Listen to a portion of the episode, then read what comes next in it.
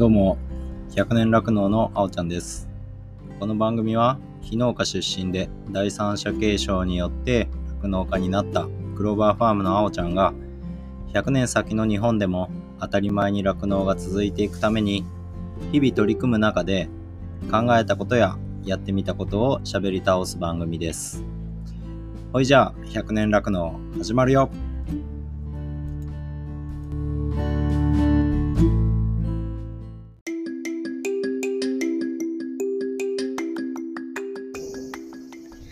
百年酪農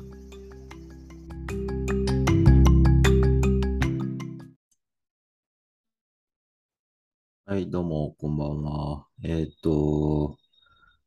今日はですね、え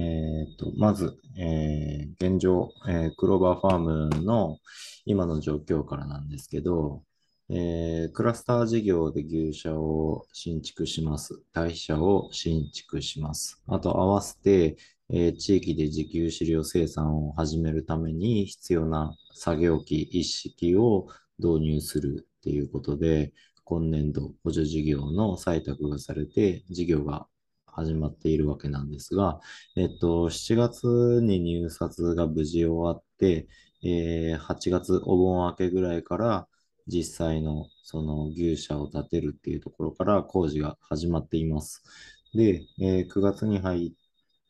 今どういう状況かっていうと、えー土地の強度をさらって、えー新しく綺麗な砂を今入れて地盤を作っている、土地を改良しているっていうような状況です。で、えーあらかたもうその砂とか入れ替えがほぼ、ほぼっていうか、えー7割ぐらいかな、終わった状況で、えー今日見てたら、あの、実際に測量をして、どこに建物が建つよっていうような形で、えー人、人、人、人、人じゃなくて、糸、糸を引いてましたね。はい。で、それを、やっぱ実際の地面の上に建物がこういう、こういう配置で、えーできてくるっていうのが見えてくると、やっぱでかいですね。で、今回作るのが100頭牛舎、100頭の、えー搾乳牛を入れるための牛舎と、あと、それに、それら、そこから出る堆肥を処理する堆肥車の整備になってくるんですけど、まあ、でかいって言っても、でもやっぱり、えっと、2.3単っていう、えー牛舎を建てるには狭い土地の中でやりくりするので、うん。まあ、欲を言えばね、もうちょっとやっぱ広い土地があればよかったんですが、まあ、地域に許された範囲で、えー最大限やるっていうことで、えーやっていきます。はい。で、えっと、昨日、昨晩なんですけど、えー昨晩って言っても、そうですね、これ配信するときにはまた日付変わってるかもしれないですが、えーベジフル大百科ザ・クロップスっていう Spotify 限定の、えー番組の、えー取材を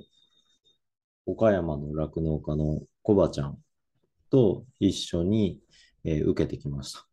で、えっと、農系ポッドキャストを聞いている人なら、おそらく誰しもが知っているであろう、そのベジフル大百科に、えー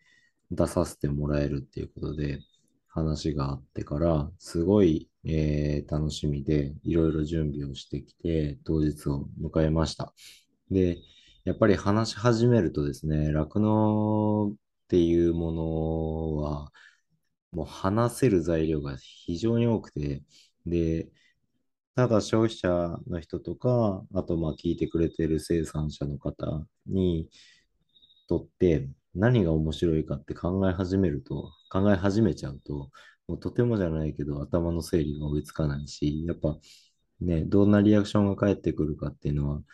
配信してみないとわからないっていうところがあると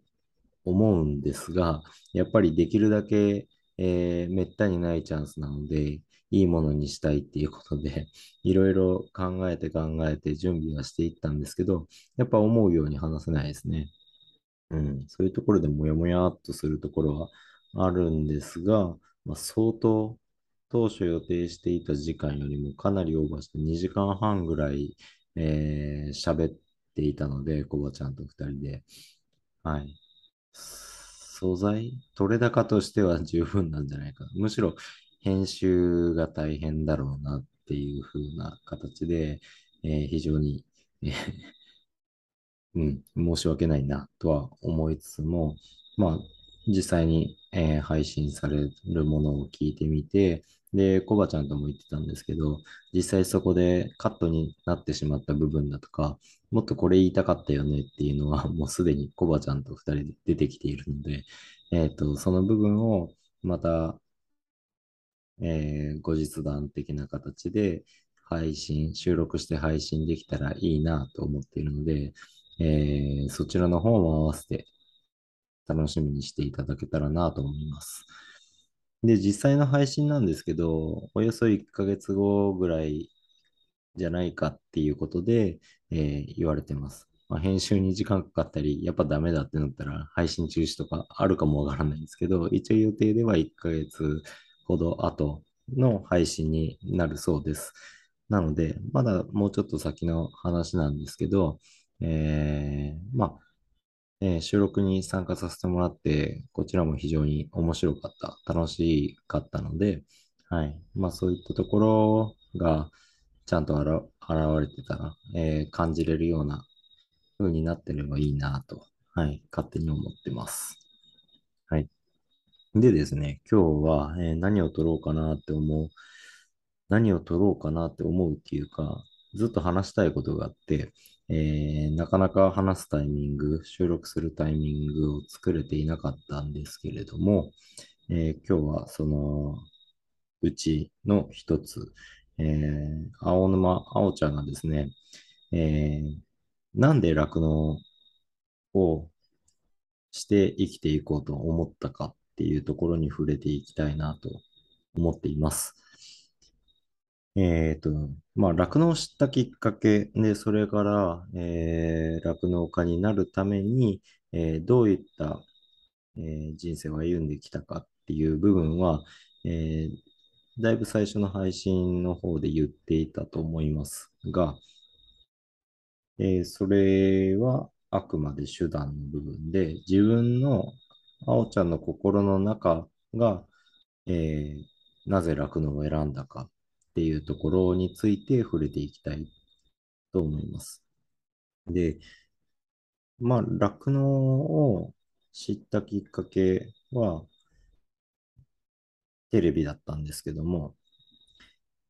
その中学2年生の頃に親と話す将来の仕事っていう部分、将来何をしていく、仕事というよりは何をして生きていくんだっていうことが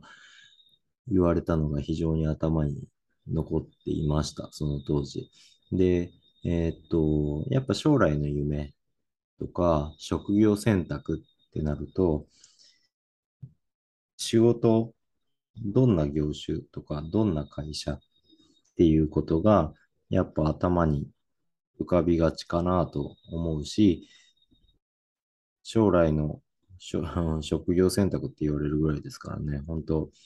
うん、何をして生きていくって言われたら仕事のことを連想してしまうのが多いと思います。で、私も最初そうだったし、そうだったんですけれども、うん。えーある時ですね、そのテレビで、えー貧困地域の子供が、えーもう日本で言ったら小学生の、小学校の中学年ぐらいの子かな、の年の子が、えー将来どうやって生きていくな、何を目指してるっていうところの番組特集をテレビで見ながら親と話してた時に、もうそのテレビの中の子供が、まあ職業としては医者になりたいっていうふうに言ってたんです。ただ、でもその医者になりたいっていうものの背景に、ちゃんとした理由があったんですね。小学生ぐらいの子なんですけど、それを、えー見たときに非常に、うん、心に刺さるものがあってですね。で、それから、それまでは将来何をするイコール何の仕事をするだったところから、随分大きく変化して、自分、まあ職業選択は置いておいて、自分は将来どうやって生きていきたいか、どういう人生を歩んでいきたいか。で、生きるためには当然お金を得ることが必要なので、えーどんな仕事をして、その自分の目指す生き方を達成するかっていうところまで考えて、えー考えるようになっていました。で、えー一番自分の中で大きかったのが、やっぱ、えー両親が共働きだった。これは別に否定するつもりはないし、今もうほとんどの家庭がそうだと思うんですけども、その共働きの、しかも核核家族ですね。っていうような状況下で、えー成長していっていると、やっぱり両親忙しかったですから、えー週の6日は仕事をしているようなイメージですね。で、日曜日だけ、えー休みなんですけど、その日曜日もやっぱり、まあ週7日って6日仕事していたら、1日やっとできる自由な時間、親も人間ですから、えーそれぞれの趣味のことに時間を割いたりだとかしていったり、あとはまあ、平日っていうか仕事をしている日にはできない家事の部分だとかを、溜め込んでる家事とかを一気に片付けてしまうっていうような形で生活してました。で、そういうのを見てると、うん、生きるイコール金を稼ぐ。で、金を稼いで、えー、うん。だから、人が生きるって、もう働くから逃れられないのかなっていうのが非常にもやもやしてました。で、えーいろいろ思い、思い返すって自分は経験してないんですけど、人間の歴史的に、えーずっとそういう生き方っていうのがされてきたのかなって思ったことがあって、で、例えば見たことも経験したこともないですけど、本当大昔の人、極端に言ったら弥生時代とか縄文時代みたいな時代に日本で暮らしていた人っていうのは、今と同じようにサラリーマンやって、お金を得て、それで食べ物を買って、子供を育ててっていう風な形で生きていたのかなっていう風に思うと、多分俺、俺の勉強が間違ってなければ、学校で習っていて、知識として蓄積していたものが間違ってなければ、多分そうじゃないだろうなっていうふうに思ってました。当然そういう、えー仕事の人もいたかもわからないんですけど、多分ほとんどの人が自分の食べるものは自分で作る。もしくは集落で協力して作る。で、衣食住ですよね。えっと、住むところ、あと着るものっていうのは、その食を作りながらも、えー服とかも自分で作ったり、えー住むところも、えー自分たちで作るっていうような形で、もう人生の時間のほとんどを生きるに直結する仕事をして生きていただろうっていうふうに思ってました。思う思うようになりました。で、そんな中で、あのー転機になった牛の放牧風景っていうのを見て、で、それがなんかビターッとハマった感じはしたんですよね。まあ、これまでもその農業ってあるのはその時って知っていたし、えー知っていたんですけど、漠然と野菜を作る人、えー肉を育てる人みたいな感じの、まあ、職業の一つだったんですけど、急になんかその風景、牛の放牧風景と、その時、えー考えが深くなっていて、深くなっていた、えー人が生きるっていうのはどういうことかっていうところが、タイミングとしてバチッとはまって、今ある職業の中で一番人間が生きる姿に近い仕事として、その農業を再認識した瞬間。で、そのきっかけになったのが酪農。だったっていうことですね。で、それからやっぱ、えー勉強していく、農業高校に入って勉強していく中で、も、えーよりその酪農っていうのがどういう仕事かっていうのが当然分かっていきますし、っていくと、まあ自分の中で、えーお金を稼ぐ生き方、お金を稼がないと生きていけない生き方は、まあ誰しもがそう、えっと、今の社会で言ったらまあ資本主義の社会なので、えーたとえ仮に、えー100%自自給するような生き方ができたとしても、自分に子供が生まれたりしたら、学費はどうするんだとか、えーね、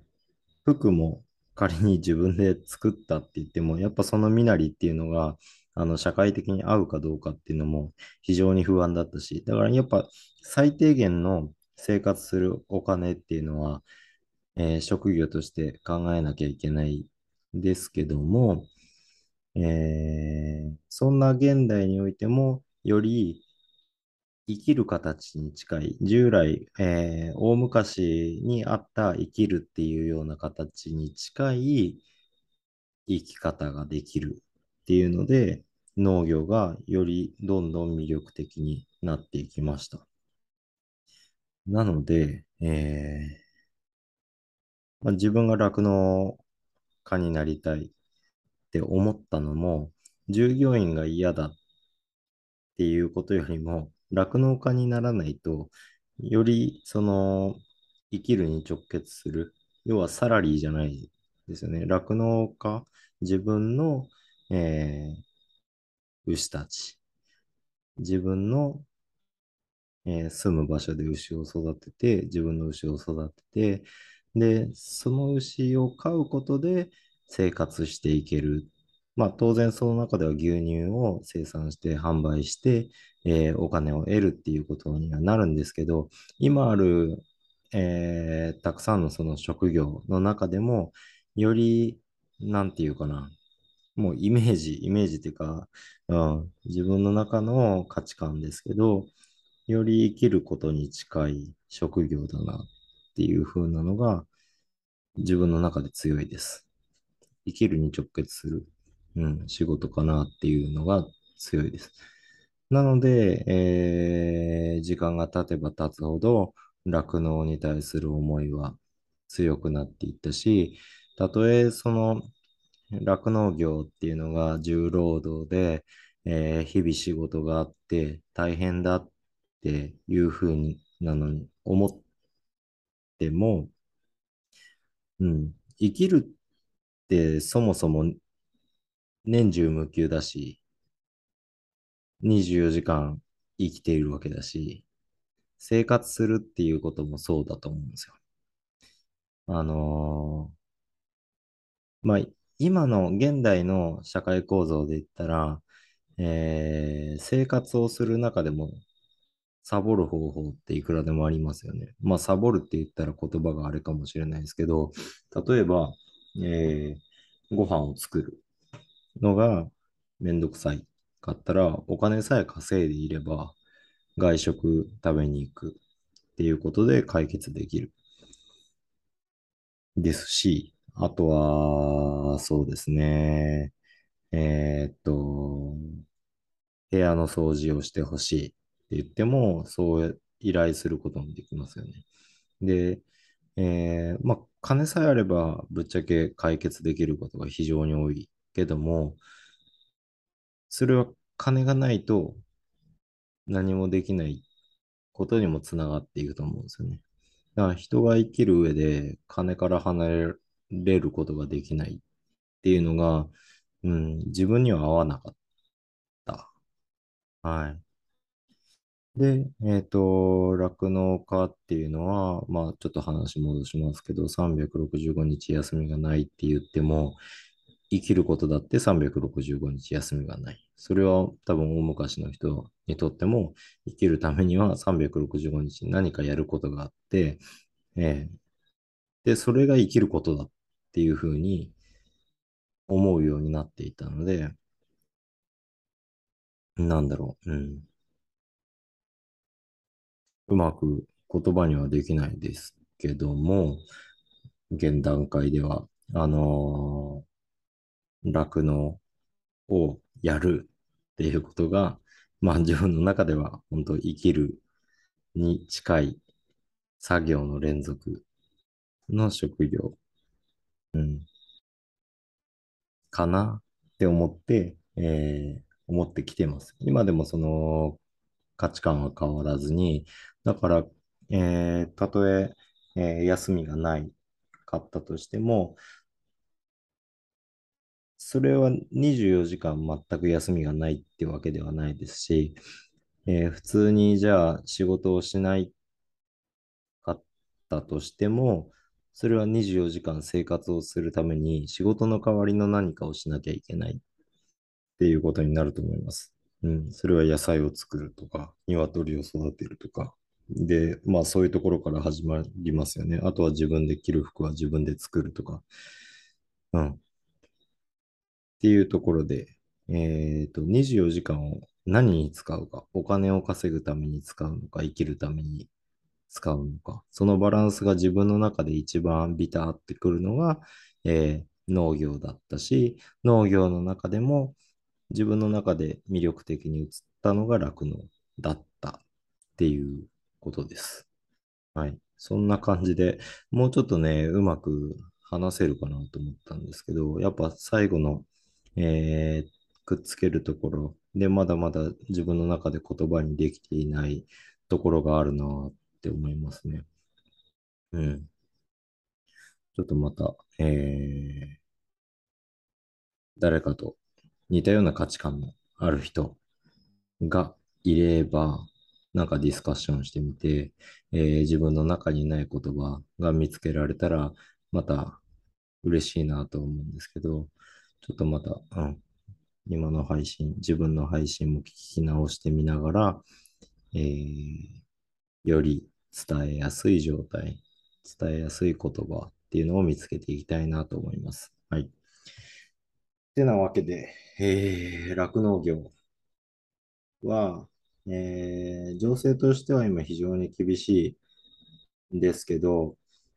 不思議とやっぱそこから逃げたいとかいう気持ちは湧いては来ないですね。うん。はい。それがすごい不思議。だから、まあそれはそういったところ、そのお金を稼ぐっていうことの意味で酪農をやるんであれば、多分今の情勢を迎えた段階で早々に辞めると思いますね。辞めると思うんですけど、それでも辞めないっていうところがなんでなんだろうなって思った時に、今みたいな自分の中での酪農に対する価値観っていうところ、うん、が、えー、うん、思い起こされたっていうところで、今回配信しました。うん、収録しました。はい。そうですね。うん、なんか、金を稼ぐための酪農はあまりしたくなくて、本当生きるとか、もう人の営みみたいな形で酪農をやっていきたいなと思います。はい。その形っていうのが、えー、この地域において、えー、まあ、私自身が酪農で営むっていうことを、生活をしていくっていうことは、この地域においてはどういった形に落ち着くことが、えっと、地域全体のためになって、で、それが、えー、回り回って私自身が、えー、生きていく方法になっていくのかっていうところで、えー、今本当にチャレンジが始まった段階になっているので、そういったところをまたいろいろ考えながら、今後取り組みを続けていきたいと思います。はい。今日はこんな感じで、えー、雑談、一人一人雑談会っていう形の配信を久しぶりにしました。はい。ですね。本編はこんな感じ。で、えっと、ボリューム21にこれがなります。で、過去の、えー、配信を皆さん聞いていただいていて、現在はトータルで1300回の再生を超えている状況です。で、日々聞いてくださっているような感じの人も見受けられます。本当にありがとうございます。で、まだまだ、えー、100年酪農としては、やり方も含め、話をする内容も含め、えー、何がいいのか、どういったことが面白いのかっていうところを模索している段階なんですけど、まあ、模索しているって言って何か固まった形ができてくるかって言ったら、自分の中で、えー、そういったものを目指してるのかどうなのかっていうのもあるので、このままふわふわと思ったことをその時に配信、配信していく。で、その時に、えー、やってみたいやり方、やって、一緒に話してみたい人と自由に展開していくっていうような配信に、えー、今後もなっていくんじゃないかなって現時点では思ってるんですけども、えー、まあ少しでも青沼も青ちゃんも、えっ、ー、と、結構いろいろ考えてるつもりではあるので、えー、それが正解かって言ったら、決してそうは思ってないですけども、えー、一人の人間、もしくは複数の方と話してる内容が、聞いてくれてる方のどっかに引っかかったりとか、何かのヒントになっていったらいいなっていうふうなことを思って、今後も配信していきたいなと思うので、えー、今後ともよろしくお願いします。はい。それじゃあ今日はこんな感じで。ほいじゃあまたね